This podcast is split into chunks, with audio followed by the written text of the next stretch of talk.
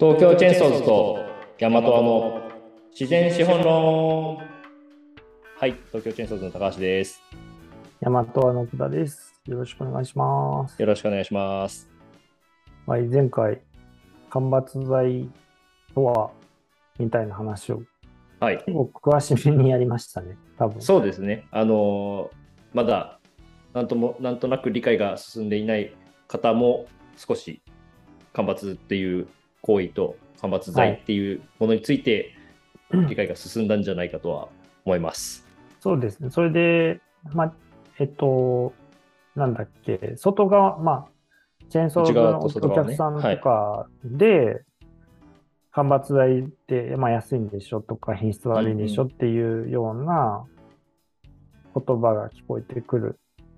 はい。っていうのに対して、内側はどう思ってるかって話に移っていけたらい。いのかなと思うんですけど、あ、はい、わかりました。えーっと、まあ、チェーンソーズはね、もともとその販売をするそのコンセプトのところでも、まあ、一本丸ごと販売っていうのを、まあ、やってはあのいるんですけど、まあ、そういうところもあって、その木は一本一本個性があって、それがいいっていうのを、やっぱり販売する人間たちはみんな思っていて、節があるからダメとか、細いからダメとかじゃなくて、まあなんかそういうのも含めて全部木の個性じゃんっていう認識を、まあ、やっぱり持って逆に言うとそこを価値にしていきたいよねっていうのがあの気持ちとしてあるんですよね。はい。で、なんですけど、やっぱりそれが、あのなんかルールが決まってしまっているがゆえに、例えばその節があったらいい材じゃないとかっていうのも、なんかこう一般的に言われてしまっていることをそのままこう、なんていうんですかね、あの、ちょっと悪く言うと鵜呑みにしてしまっている人も、やっぱり多分うんいるというか、まあそういう方たちと、あの、その認識の違いっていうのは、やっぱりあるなっていうところがあるんですよね。そうですよね。はい。で、その間伐、あ、そっか、間伐の話で、その、なんだろう。間伐ってやっぱむずいな、話が。あの すごいいろんな、なんなんていうんですか、思いとか思惑が結構交錯するようなところはあるんですけど、うんうん。間伐の本来的な、その言葉の定義としての本来的な目的は、やっぱり他の木を、あの保育する、そのちゃんと成長させるために、え間引くっていうようなイイメージが、イメージとか、まあ、言葉としてはあって、まあ、大そうですよね。根の種を最初5粒巻いて、あの、途中で 3, 3テイクいいのを残して悪いのを3個の、あの、間引くみたいな。話とも全く同じそうですね。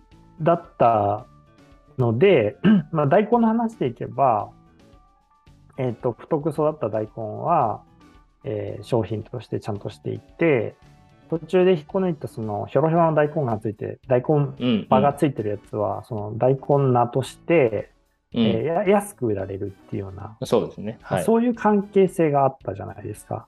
そうですね。食の方でも同じ関係性がありますよね。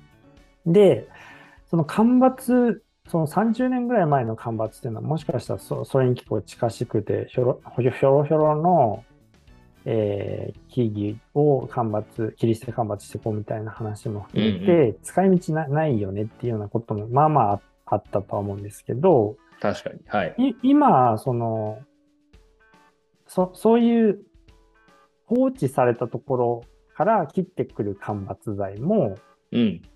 まあ、ちゃんと間伐を何回もしてきて、えー今やる間伐の木っていうのは結構ちゃんと育ってるみたいな間伐材もあるわけじゃないですか。そうですね。その1回目の間伐してるのと2回目の間伐してるのでは、そう間伐っていう言葉は一緒だけど、切ってる材料は全然違うみたいなね。全然違うから、そこをどういうふうに皆さんにお届けしたらいいのかっていうのは、僕らもわからない。うん、そうだから、まあ、個人的にはやっぱりその間伐材っていう、その、だからそのうんうん間伐、材、材という言葉が、まあ、いらないんじゃないのっていうところは、いや、それめっちゃ賛成なんですよね。正直で、そうそう、やっぱ全部木じゃんみたいな、うん 一緒じゃないみたいなところは、個人的にはめっちゃあるんで、やっぱり。そうですよね。そのう、ん。間伐材のリブランディングをこれからするっていうのは、すごく大変だから、そうですね。で、その、まあ、下手したら、その、あ逆にその干ばつに対しての海抜っていうような、えっ、と、5ヘクタール以内のエリアを一気に伐採、全部木を切ってしまって、収はいはい。穫をして、そこにまた苗木を植えましょうみたいな制制御方法がありますけど、はい。まあ、それが主伐、その、うんあの主な伐とかい、伐、主な伐採の伐と書いて、はい。主伐って言われるけど、その主伐、海抜をされた木っていうのは海抜材とか言われない、言われないね。言われなそうねい、けど、まあ別にそんな違いないだ。その、干ばつをする、えー山？うん。と海抜をする山っていうのは、なんか別に多分、林業事業体の方針によって変わるような感じしますよね。そうですね。その、どういう山を作りたいかっていう、うんその、決める目標によって、やり方が絶対施業の仕方が変わってきますもんね。だから、その場合に、えっと、同じ木なんだけど、海抜、あ、干ばつ施業を選択したものは干ばつ材になり、そうそうそうそう。あの、主伐を選ばれた場合は、同じ木だった人生なんだけど、えっと、名称が違うっていうことで、こっちの方が、下手したら、えーまあでも、二通りあって、その、うん安いんでしょゾーンと、うんうん環境にいいんでしょゾーンと両方あるから、そうですね。はい。干ばつ材利用いいよねっていうイメージもあるじゃないです そうそのそうねいやあの知識を持ってやっぱそういうのをちゃんと進めないといけないから使わないといけないよねって思ってくれている人たちが徐々にそういう方向にシフトをしていってくれているっていうところですよね多分今か。そうで、それに代替する言葉っていうのは僕らも見出せてなくて、そうですね確かに。あの、記事、記事とかで、よくその、例えば赤松の間伐材を使った家具っていうふうに、えっ、と、僕らが作ってるパイオニアプランツとかって表現されるんですけど、はい。まあ確かに間伐とも言えるし、うん。えーとただ、その、なんだろう、林業用語的には正しいのかちょっとわからないみたいなところがあるけど、うん。でも多分その記記者の人、ライターの人は、環境にいい、あの、選択をしているっていう文脈で書きたいんですよね。そうですね。はい。その使えない木をちゃんと使うとか、そういう文脈で。で、そそれに対して、じゃあそれを同じように短い言葉で、えーと切り替える方法が見つからなくて、そうですねあの、いつも悩むっていうのは。いやそれ本当そうなんかワークショップとかをしてても取材が、取材が入ったりっていうかその記者の方が入ってきてで、まあ、記事書きたいからあのどういう材料使ってるんですかっていうのをちょっと教えてもらいたいんですけどみたいな間伐材使ってるんですよねみたいなことを言われると、言葉詰まりますよそうそう。なんか、まあいや、間伐、そう、間違ってはないんだけど、みたいな。全部、そう、間伐材って言っていいんかな、みたいな。っていうか、まあ全部間伐材だし、みたいそう全部間伐材な気もしてくるよね。な。そうそうそう。そう 僕らほ、ほぼそうですよね。今の社有林から切って出してるやつだって、間伐しかしてないから。うん。いや、僕らも間伐材って言ったらほ、とんどそうなんで、ね、そうですよね。うん、かんか海抜はししないから、うん。干ばつ、もしくはその、ここでまた別の用語を出して皆さん混乱させるつもりはないんですけど、あのて次の更新を促す卓抜という行為自体は同じようなもの。はい。選択の卓に卓抜で、はい。えーまあ、ちょっと興味ある方は、なんだっけ、し造造林学みたいな形で調べていただくと、うん。結構いろんな手法が載っているので面白いんですけど、切り。方10種類ぐらいありましたもんね。さっき見ただけでも。しかもそれを、なんていうんだろう、実践するのに何十年かかるって 本当そうですね。ある面白さね。この森の面白さはもうすごいですよね。そう。なんか深いですね。最近も、最近じゃないですけど、やっぱ僕はもう三浦淳に憧れて、はいはい。あの、三浦淳のそこがいいんじゃないっていう、あの、あの精神よを、く、よく言いますね、本当に奥田さんね、それ。そこに習っていくしかないよ。この長期スパンでどうしようもないこの感じ。もうそこがいいんじゃないっていう。いやでも本当そう、もう僕らも、でも実際そういうところ、なんか感じませんか？なんか僕、プロダクトの販売をしてると、はいそのままあもちろんそのさっき言ったみたいに、あのその外側、あのまあ、うちの会社以外の人から、その間伐した材料って品質が悪いとか、その安いんじゃないのみたいな話を受けることもあるんですけど、はい。でもそのプロダクトにして販売をしているものをお客さんに勧めるときに節がある方がやっぱりなんか、これ結構なんか他のものと違うよねみたいな。これしかはい。なんか特特徴すごいあるから面白いねみたいなことを言ってそれを買ってくれる方ってすごいやっぱ多いんですよね。うんうんうん。だからなんかその節ありのあの商品の方が実は売れやすいとかっていう傾向も感じ取るところもあってはい。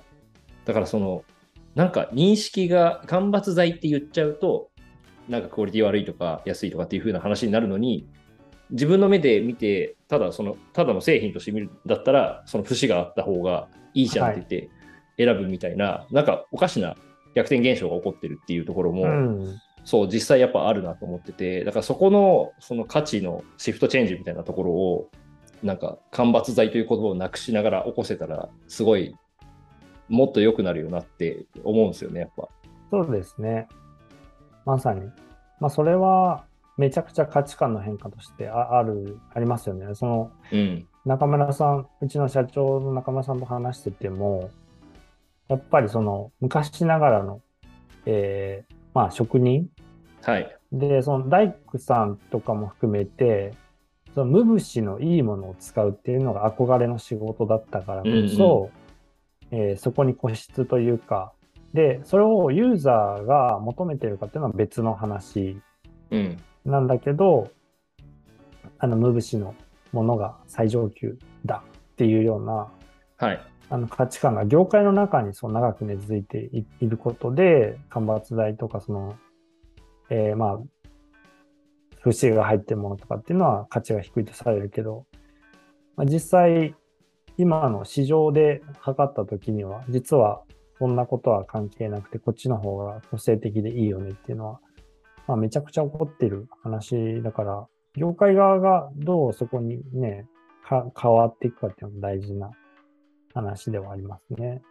うん。本当そうですよね。でも、だからどう伝えたら、それがみんなの意識の変化につながっていくのかっていうところを、なんかうまくやっぱ伝えていかないといけないんでしょうね、きっと。そう。で、2年前ぐらいに、本当にそれめっちゃ考えてた時期があって、ああ、はいはい。なんかキャンペーンじゃないけど、やれないかなって思ったんですよね。おお、キャンペーン、その会社でってことですか？会会社というか、その、はい例えば、雑業界で誌社さんとかにああ、なるほどね。協力いただいて、はい。あの、間伐材っていう呼び方ではなくて、えー別の呼び方をしていこうぜっていうなんか空気感作れないかなと思ってて、うんうん。で、その時にあの中村さんが里山材ってどうって言って、さ確かに人工林ってなんか里山だよなと思って、里山材ありかもなと思ってはいたんですけど、うんうん。なんかそういう結構長くなったらしょうがないじゃないですか。あの、うんうん。はい。10文字くらいで説明するようななんちゃらなんちゃら材だとうん誰も読んでくれないから、間読んでくれない伐材の代わりに里山材ぐらいの短さで変換したいみたいなするのって確かにね。里山材ね。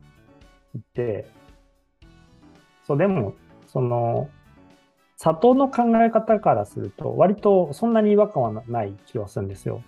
そうですね。その、ひ人と、えー自然の中間というか、関係の間みたいな感じじゃないですか、里山って。そうですね。はい。まあ、そもそも人の手が入りながら、そうそうそう。森と一緒に付き合ってきたというところね。作られるっていうところで考えたら、人工林地っていうのは結構里山とも言えるんじゃないかっていうようなことを思ったときに、まあ、えっ、と、その場合に里山材と、はい。えー天然基礎ヒノキみたいな、その、天然材とに分かれるような気がするんですけど、うんうん。うん、でもそういうのあり、ありじゃないかな。ただ、そうか、でも、全部里山材になるのか、ほぼほぼ。まあ、天然材、天然林のものも、里山材といえば里山材。そうそうそうそう。結局、そう、そうなるよな。うん。そしたら、じゃあ、里山材と里山じゃない材はなないのかっていうと、えー、廃末とかになってくるのかな。確かに、まあ、なんか、そう、分けよう、無理に分けようとするからいけないんですよね、きっと。うん。木、木でいい。木材。そうそう。なんか、本当そう思うんだよな。ら、その時にべ別のベクトルからいけば、えっと、そのチェーンソーズがやってるような FFC 認証材っていうような、ああ、はい、はい。その、ちゃんと環境に配慮した施業をして取った材か、まあ、そうかはわかんないけど、ある材かっていう、うんえー分け方はまあできなくはないですよね。間伐材っていうよりはその、まあ、FSC 認証の知名度も低いし、その説明するのも難しい、とかめんどくさいんで、ねはい。もうちょい、なんか。でもあれもひどい話ですもんね。有機農業と観光農業っていう、その、農薬を使う農業のことを観光農業、その関連、慣習関連のはい間に行う観光農業って呼ぶっていうのをなんか、誰が考えてるんだろうって思ってる。なんか悪者に仕立て上げるみたいなんで。なんか面白い。面白いですけど。んそう。だ。なんか、木の町会議、そのグリーンズと、ああ、はいはい。えーっと、竹中工務店さんとかがやってるやつで、埼玉のし、えーっと、ところ、埼玉のところで、はい。えー開催するっていう、僕それ参加してないんですけど、うんうん長野県開催の時に参加させてもらって、次回、えー埼玉ですっていう人が、あの、次回はこういうテーマでやりたいと考えてますっていう時のテーマが有機林業だったんですよね。有機林業？はい。お有機農業みたいな感じで有機林業。はいはい。で、まあ、有機って、まあ、なんていうんですか、有機的なつながり、うんネットワークの話だと思うんですけど、はい。まあ、なんかお、有機林業、その時聞いた時は、なんか、ちょっと、そこもなんか有機と、えーまあ、オーガニックとオーガニックじゃないものっていうのを分け隔てる感じにななっちゃうと怖いな、みたいなのをうんうん。思ったりしてたんですけど、はい。まあ、そういう方法もあるよね。初めて聞いたわ、有機林業。オーガニック林業。まあ、確かにそう、うん大体そうなんじゃねえのかって思ってしまうとこそうですよね。でも、今、今の世界観で言うと、はい。全部間伐材じゃない。そうね、そうそうそうそう、本当そう。今の世界観で言うと全部活発材になっちゃう。僕らがやってるようなね。そう、そうですよね。でもまあ、それを、いや、難しいな。その間伐材っていうものの価値観を、やっぱり。りあれですよ。その、そっち側に置いておくというか、はいはい。えーあまり、その、大根の間引き菜みたいなノリで間伐材っていうのは、えーそのまま置いておこうと。うんうん。で、その収穫し続けるような間伐制業っていうようなもの、もしくは卓伐制業って言われるようなものは、はい。えー新しい言い方をしていくということで、間伐材を全部ゴロッと変えるじゃなくて、みんなが使いたい本来の意味合いでの、うん。えー間伐、うん。それこそじゃあ20年生までぐらいにししたらいいんじゃないのかみたいな。ああ、なるほどね。20年スパンで生。首ままあ無理だな、これは。まあ、そう、難しいよな。難しいな。めっちゃむずいね。めちゃめちゃ難しかった。うん。状況がね、すすべて複雑だから、場所によっても違ったり、そう。本当1に。回目、2回目、3回目？みたいなね、そういうのもあるし、そうですね。うん、むずい。わ。まあでもさっき、高橋さん言ったみたいに、干ばつに財をつけるのをやめればいいんだね。うん、そう、制業としての、うん、その行為と、で、財に関しては、もう、えーっと、なんだっけ、そういう日野原財みたいな感じで。あそうね、そうそう、そう、地域の名前つけてね。場所、場所の名前をつけて、そこの地域の材料ですよっていうことが表せれば、うん。あ、それでいいいいんじゃないですか。確かにね。それでいいかもしれない。確かに。まあ、ちょっとずつそういうふうになってってるところもある気がするんだけどな、確かに。うん。で、まあ、例えば、日野原材とか稲材の中で、こだわった施業方法をしてるんであれば、えーなんかそういう手法っていうのをうまくくっつけて、ブランディングなり、えーしていくっていうようなことが大事だろまあ、そうでしょうね。うな。うん。そう。本当なんか、そう、あともう一個は、うその間伐材クオリティ悪いとかっていうその問題もあれなんですけど、そのはい収穫した材料のクオリティがどうだっていうことが農業とかと違って木材って言いづらいじゃないですか。農業はその自分たちが土を作って、その肥料にもこだわって、そのそれそれこそさっきのその有機農業じゃないですけど、っていうのをやって、美味しい野菜を作ったら、まあ、1年間、まあ、一土作りは多分もっともっと時間かかると思いますけど、はい。3年、4年かけて美味しいものを作って、さあ皆さん食べてくださいって言って価値がつくっていう感じだと思うんですけど、はい。そもそも林業できる材料は60年、70年前に植えていただいたものをいただいてるから、材料についてはみんながわからないみたいな。確かに。そのそこでの。の価値の付け方が難しい。でも確かに今、奥田さんが言ったみたいに、やっている施業方法で、うん。その会社のブランディングをやっぱしていくっていうのが一番いいのかもしれないですね。そう、ほんまあ、そ、そういう世界観が望ましいですよね。そうですね、確かに。うん。なんかそれで、なんだろう。結構む、その、この間イベントに出た時に、その質問が来て、その外国産材と国産材を比べた時に、はい。品質としての違いはあるのかっていう話が来て、はい。はい。で、あのその国産材を使いたくなるような性能的な良さっていうのはあるんですかっていう質問だったんですけど、はい。多分ないじゃないですか。ないですね。僕、昨日全く同じこと聞かれました。本当にオンタイムで全く同じこと聞かれた。でもやっぱりそそそこにはあの差はないですっていうことを 伝えましたけど。だからそこになんか込められるのって、例えば、その、遠くの、えっ、と、国から運ばれてくるときにかかるいろんなコストとかを、うん。えーどこかが負担してるっていうことに対して、えっと、クリアにできるよ、こちら側っていうような、うん。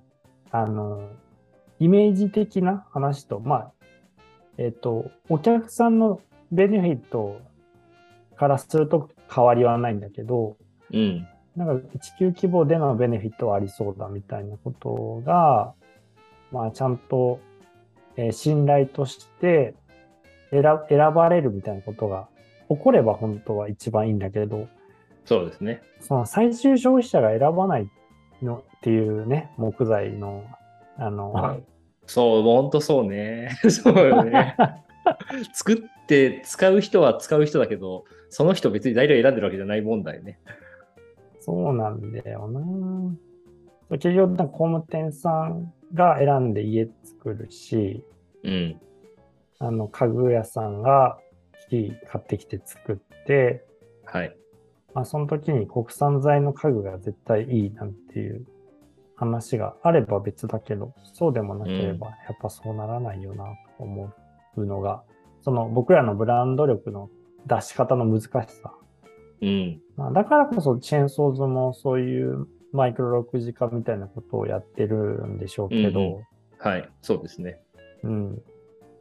6次化して自分たちで最終製品まで仕上げないと、あの、林業そのものの、あの、木の値段を変えていくってことはむずすぎ問題ですね、これは。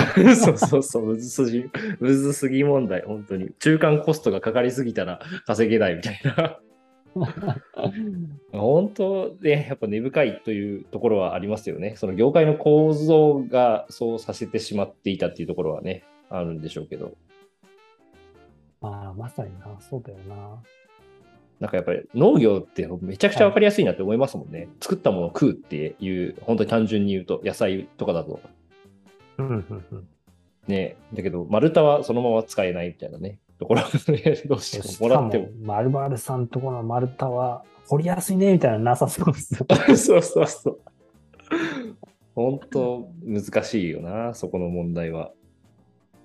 そこは一番難一次産業の中でもね、やっぱり大変ですよね、きっと。その、そういう意味では林業が。うん。価値づけっていうところではね。なかなかに大変ですね。本当、うん。まあ、チェーンソーズとヤマトアは、そ、そこで、まあ、なんだっけ、ま前ちょっと話したけど、はい。そのチェーンソーズは一次産業を軸にしながら三うんうん次産業までやり、僕らは二次産業に軸足を置きながら一次三次に手を伸ばし、えーっと、スイートグラス、北モックさんは三次産業、サービス産業から二次、はい二次一次とはい。やっていってるっていうそうですよね。本当そうだ。感じの中で、北モックさんが圧倒的に強いっていう。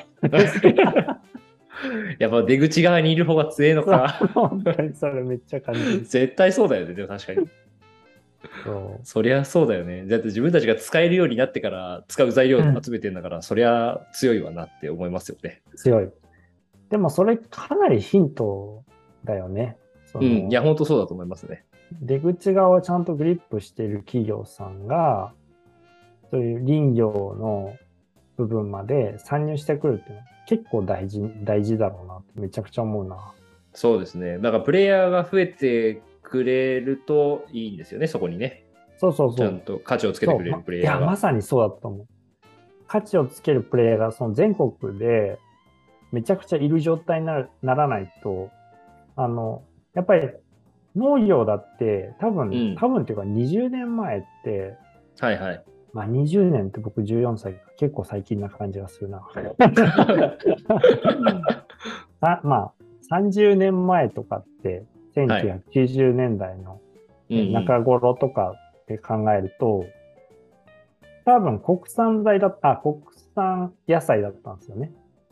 うんうん、なるほどね。はいはい。で野菜は野菜でね。そう、野菜が野菜だったところから、国産野菜がいいよねっていうような流れになって、うん。で、そこから、えっ、と、宮崎県産の何々とか、うん。長野県産のトウモロコシが美味しいとかっていう話にななり、はい。その次は〇〇さんの野菜みたいな感じで、うん。多分こう、個にどんどん寄ってった歴史があるなと思うんですよね。まあ、それオンラインの力も含めて。そうですね、そうですね。だから産地とかっていうところからこ個人名までこうやってきたっていう中で、今、林業の業界でいくと、まだその大枠バクッとした国産材バーサス、まあバーサスって言っちゃうとあれだけど、国産材と外国産材っていうような状態だから、そう、それを構図としては確かにな。そうなので、さっきの日野原材、もしくは、えー東京産材、長野県産材っていうような、うん。あの、エリアの材料。そうそう、じゅね順番的ピボットをしていかないといけないような気はするよね。そうですね。まあ、最終的にはね、そのヤマトワから買いたいとか、チェーンソーズから買いたいっていうところまで行くと、もう最高ですよね、やっぱり。そう、やっぱりそこを目指すとして、うん。その、で、そう考えたときに明らかにその全国に出口が持ったプレイヤーっていうのが増えていくことで、うん。あの、木を選ぶ、えーっていうことが割と普通になってくるみたいな状態作れないかな、みたいなのを そう、そこまで持っていきたい。うんと、あれですね、そういうプレイヤーがさ新規参入してきて、面白いことをどんどんやるっていうのは、めっちゃ大事、めちゃくちゃ大事なこそうですね。と。でも、きっと業界的に参入障壁高いのかな。高いんですかね？やっぱ、なんかあんまりその辺ってちゃんとあよく分かってないけど、木工製品とかその木を使うっていう、まあ別に木工製品って考えなきゃいいんだよな、きっと。なんか違う形でもいいですもんね。うん。散財を使う。その使い方は全然違うけども、プレイヤーが新しく出てくるみたいな感じで出てくるといいんだろうな、きっと。そうですね。まあなあ、ほんと。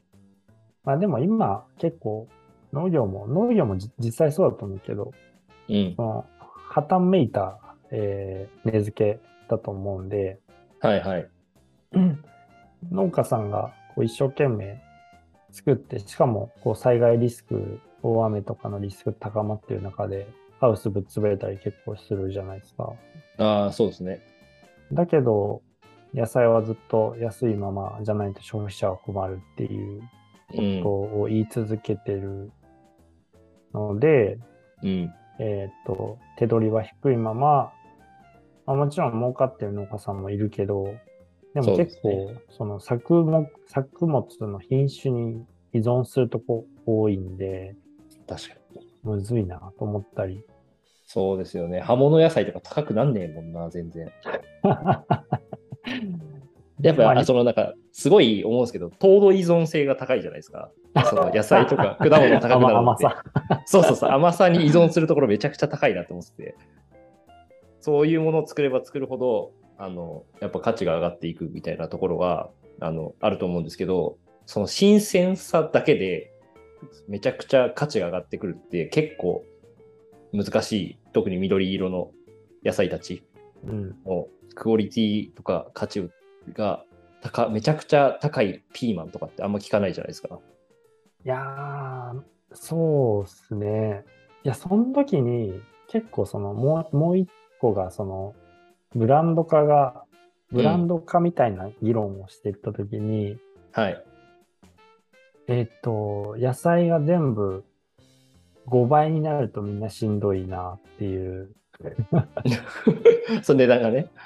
そうそうそう。でその生活から離れちゃうっていうことの問題もあるじゃないですか。そうですね。今の日本の経済の実態と。だから、糖度依存性の話はすごい面白い、面白い、面白いなと思ったんですけど、うん。結構まあ高くてもたまに買うものみたいな存在として、はい。えー農業ビジネスとしての成功の道はそっちなのかもしれないんだけど、うん。